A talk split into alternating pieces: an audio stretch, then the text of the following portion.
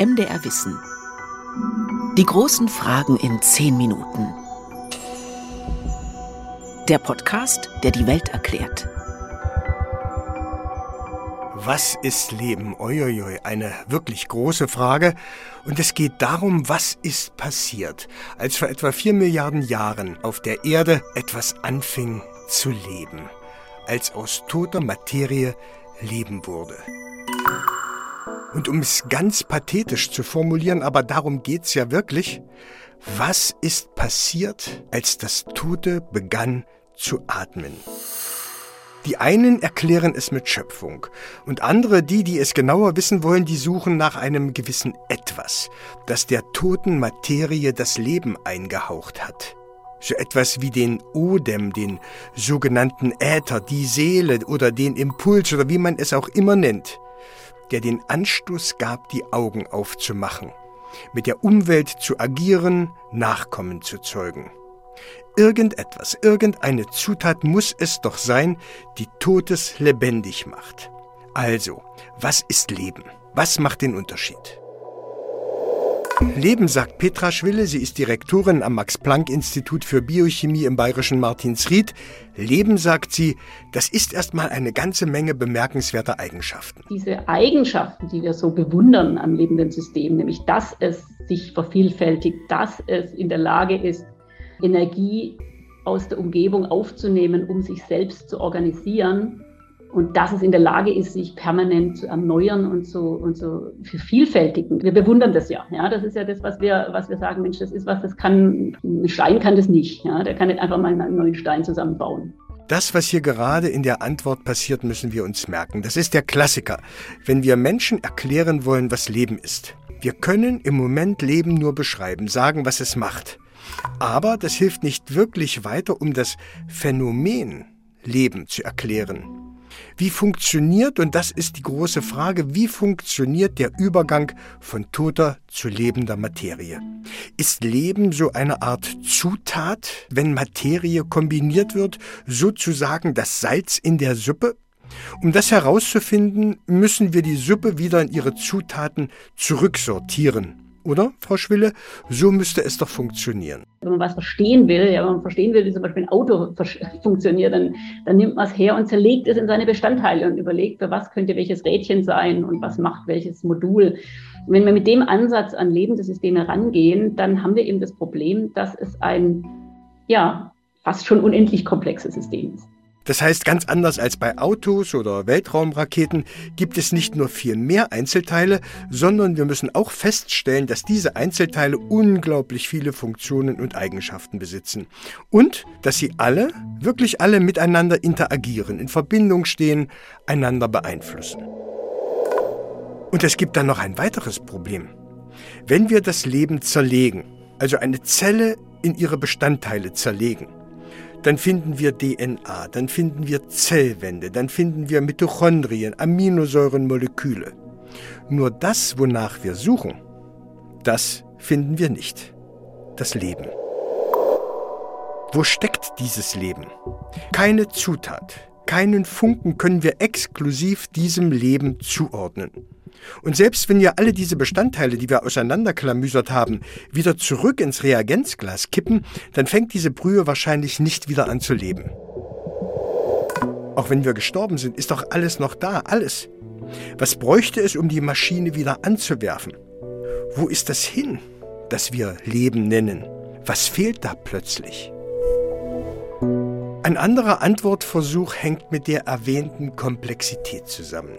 Fängt also etwas an zu leben, wenn es nur komplex oder kompliziert genug ist? Entsteht dann so etwas wie eine zweite Ebene? Wird aus Quantität eine neue Qualität? Biophysikerin Petra Schwille findet diese Sicht auf Leben zu begrenzt. Sie erklärt, dass auch tote Materie sehr, sehr komplex sein kann. Es gibt sogar die total verrückte Idee, dass Leben eine Sonderform der toten Materie ist.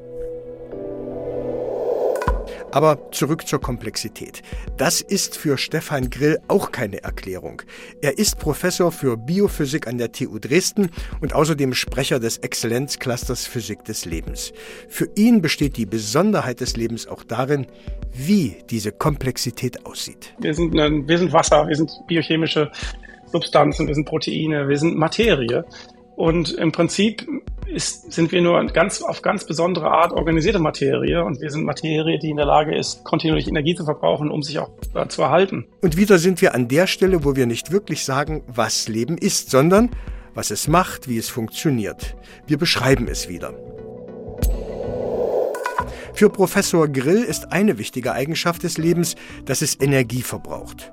Eine andere ist für ihn die Selbstorganisation, die Selbstregulierung. Das heißt, in einer lebenden Zelle werden die Prozesse so gesteuert, dass alles möglichst optimal läuft, alle Prozesse aufeinander abgestimmt sind. Das ist wie in einer Stadt, erklärt Stefan Grill. Das heißt, es gibt ein Rathaus, es gibt Straßenbahnen, es gibt Straßen, es gibt Ampeln. Und damit kein Chaos entsteht, müssen wir uns in der Stadt an gewisse Regeln halten. Und genauso müssen sich die Proteinbausteine an jeder Zelle oder auch die Zellen in einem Gewebe an gewisse Regeln halten. Wenn sie das nicht tun, dann kann der kollektive Gesamtzustand kann nicht funktionieren. Und das ist selbst organisiert. Leben als selbstorganisierte Materie. Wieder nur eine Beschreibung und wieder keine Antwort, wie aus Molekülen oder Eiweißen eine funktionierende Stadt wird. Also eine Zelle. Wann wird aus einer Struktur eine Funktion?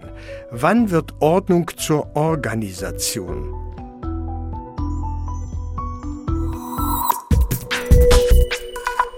Eine entscheidende Rolle, wie Leben funktioniert, spielt der Bauplan, die Betriebsanleitung in allen lebenden Zellen, das Erbgut, die DNA. Durch sie wird alles gesteuert und geregelt. Ist sie der Schlüssel zur Antwort auf unsere Frage, was ist Leben? Biophysiker Stefan Grill nennt die DNA den zweiten Zustand des Lebens. Und wenn Sie sich den Prozess des Wachstums von einer Zelle zu vielen Zellen und zu einem strukturierten Organismus vorstellen, dann ist dieser Prozess, der ist beschrieben auf DNA, auf dem DNA-Molekül, auf der Information, die in dem DNA-Molekül gespeichert ist. Und Lebewesen wissen eben genau diese Information, die in der DNA gespeichert ist, umzusetzen in genau diese Strukturbildungsprozesse. Aber wir sind noch nicht ganz in der Lage, diese Umsetzung nachzuvollziehen. Also das heißt, wie komme ich von der Information, die auf der DNA gespeichert ist, hin zu dem fertig strukturierten Lebewesen? Das ist eine ganz große Frage. Genau. Das ist unsere Frage. Denn DNA allein ist noch kein Leben. Sie repräsentiert sozusagen die Idee des Lebens. Aber auch sie braucht eine Zelle, damit jemand da ist, der aus ihren Informationen was macht. Sie braucht jemanden, der die Informationen auf ihr abliest und das, was da steht, auch umsetzt. Also der den Kleiderschrank dann auch entsprechend der Anleitung zusammenbaut. An dieser Stelle greifen wir zum letzten Strohhalm, den wir greifen können, zumindest eine Theorie, was Leben ist. Die muss es doch geben. Und da kommen wir zum Physiker Erwin Schrödinger. Der hat sich 1943 auch schon unsere Frage gestellt. Was ist Leben? Die Antwort, die ein Physiker darauf hat, ist natürlich eine andere als die der Biologen oder Biochemiker. Und wenn wir hier Erwin Schrödinger aufrufen, dann kommt gleich was aus dem ganz hohen Regal. Da müssen alle, die in Physik nicht ganz auf der Höhe sind, aufpassen, dass sie nicht gleich aus dem Karussell fallen. Die Physiker gehen nämlich davon aus, dass alles, wirklich alles von einer gewissen Ordnung, einer Struktur, zur Unordnung strebt. Also irgendwann zerreiben Wind und Wetter selbst den größten Berg zu Staub. Irgendwann ist jeder Stein Sand und selbst der Milchkaffee ist Unordnung in Reinkultur, sagt Biochemikerin Petra Schwille. Also wenn Sie, was weiß ich, Milch in Ihre Kaffeetasse gießen, dann ist irgendwann, wenn man nur lang genug wartet, die Milch überall. Also aus zwei ordentlich getrennten Lebensmitteln wird ein untrennbares Mischmasch. Diese Tendenz zur Unordnung kann man bis ins ganz Große, bis ins Universum beobachten.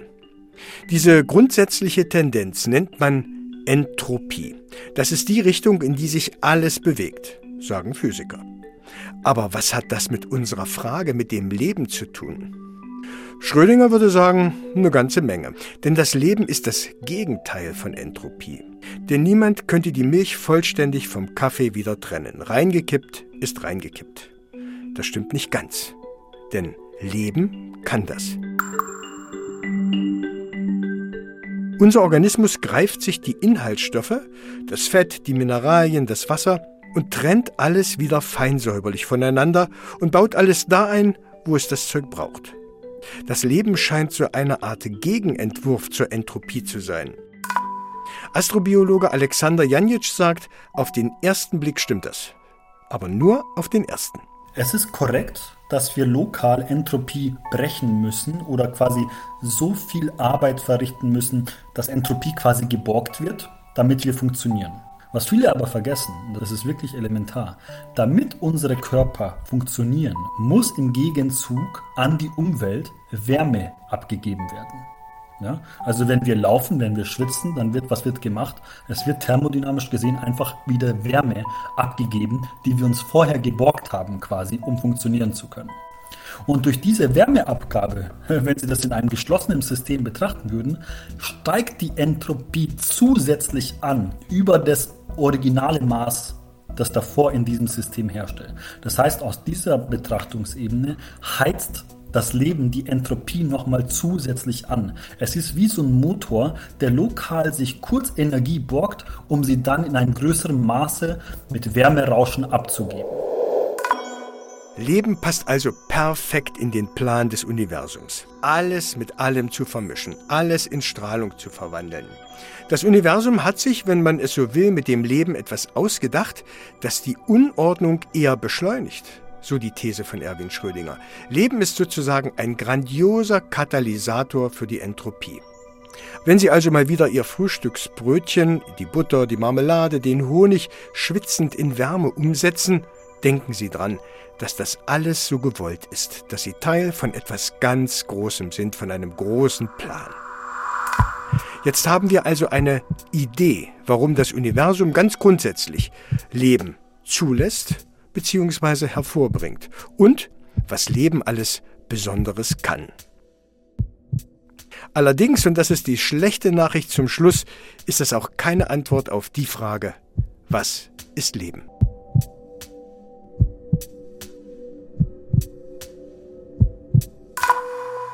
Die großen Fragen in zehn Minuten. Ein MDR Wissen Podcast von und mit Carsten Möbius. Redaktion Caroline Dörner. Produktion Evelina Badowska.